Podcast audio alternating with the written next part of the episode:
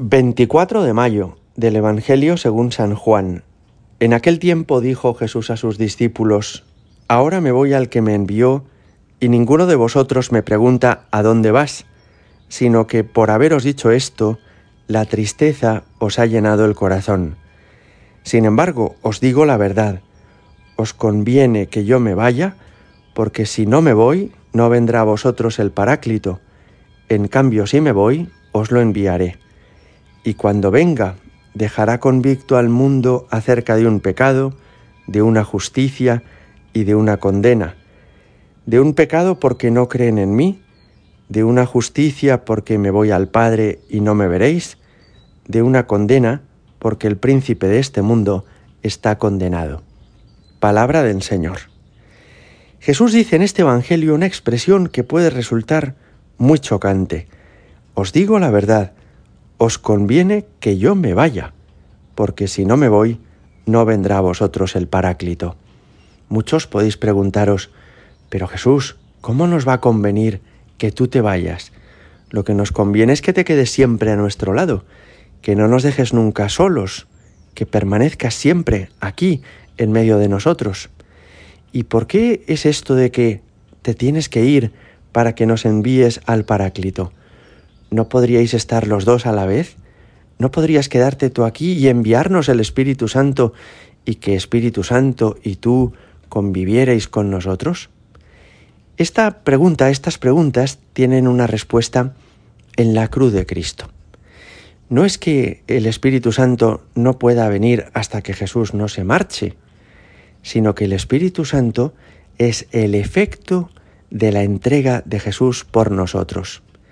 Jesús fue conducido a su pasión como una uva en el lagar. Había de ser aplastado por las torturas que aquellos soldados romanos le infligieron, por la flagelación, los clavos de sus manos y de sus pies, por la corona de espinas, y aplastada esa uva que es su cuerpo, ha venido sobre el mundo lo que llevaba en su interior, que es el Espíritu Santo.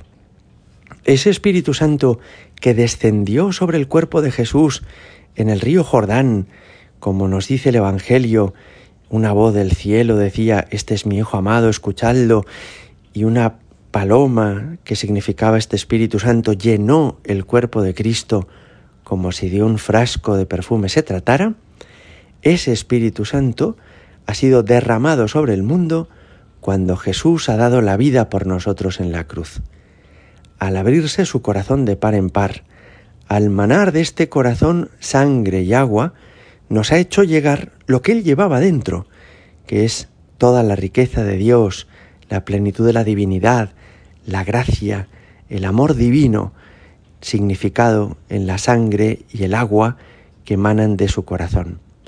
¿Se entiende así mejor esto? Os conviene que yo me vaya. No es que nos convenga que Jesús no esté, es que nos convino que el Señor diera por nosotros la vida en la cruz. No es que estemos mejor sin Él, es que nos hacía falta que el Señor se entregara hasta morir por nosotros en la cruz. Y efectivamente, en virtud de esa muerte de Cristo en la cruz, nos ha enviado el Paráclito, que es el Espíritu Santo. ¿Cuánto de importante es este envío del Espíritu Santo? Es extraordinariamente relevante. Fijaos, los seres humanos éramos apenas unas criaturas salidas de las manos de Dios, como un cuadro lo es de un pintor o un artefacto de un ingeniero. Éramos simplemente sus criaturas. Pero Él ha querido divinizarnos, y eso quiere decir incorporarnos a su familia, hacernos partícipes de su vida divina, permitirnos gozar de la filiación divina y que Él sea nuestro Padre, Dios nuestro Padre, como lo era ya eternamente de su Hijo amado, del Verbo eterno del Padre. Recibir el bautismo no es solamente que echen agua sobre nuestra cabeza, sino que es que somos consagrados, hechos hijos de Dios, que el Espíritu Santo empieza a habitar en nuestro interior, como habitaba en el cuerpo de Cristo tras ese bautismo en el Jordán. Ahora entendemos mejor esto. Os conviene que yo me vaya, porque si no me voy, no vendrá a vosotros el Paráclito. Pero el Paráclito, el Espíritu Santo, no solo no nos aleja de Jesucristo, sino que más bien al revés, hace también que podamos recordar sus palabras, que podamos vivir en una estrecha intimidad con Él, que ahora está vivo y resucitado, que seamos uno cada vez más con el Padre y con el Hijo, que vayamos cada vez más unificándonos con Dios hasta lograr la unión plena de voluntades y la unión plena del corazón. Quizá a algunos puede resultar todo esto muy difícil y tal vez se podría simplificar diciendo solamente éramos criaturas de Dios, pero gracias a que Jesús entregó la vida por nosotros en la cruz y nos envió el Espíritu Santo, Él nos ha hecho de los suyos. Él nos ha incorporado a su familia.